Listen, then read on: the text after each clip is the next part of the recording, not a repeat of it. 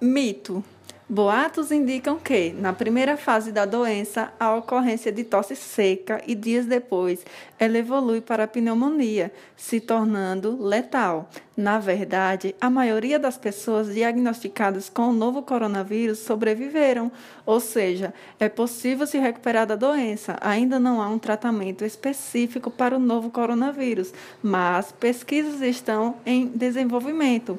A recomendação da Organização Mundial de Saúde, OMS, é procurar um médico assim que se manifestarem sintomas mais fortes do que uma gripe comum, como coriza, dor de garganta, dor de cabeça, febre, dor nos músculos e dificuldade para respirar.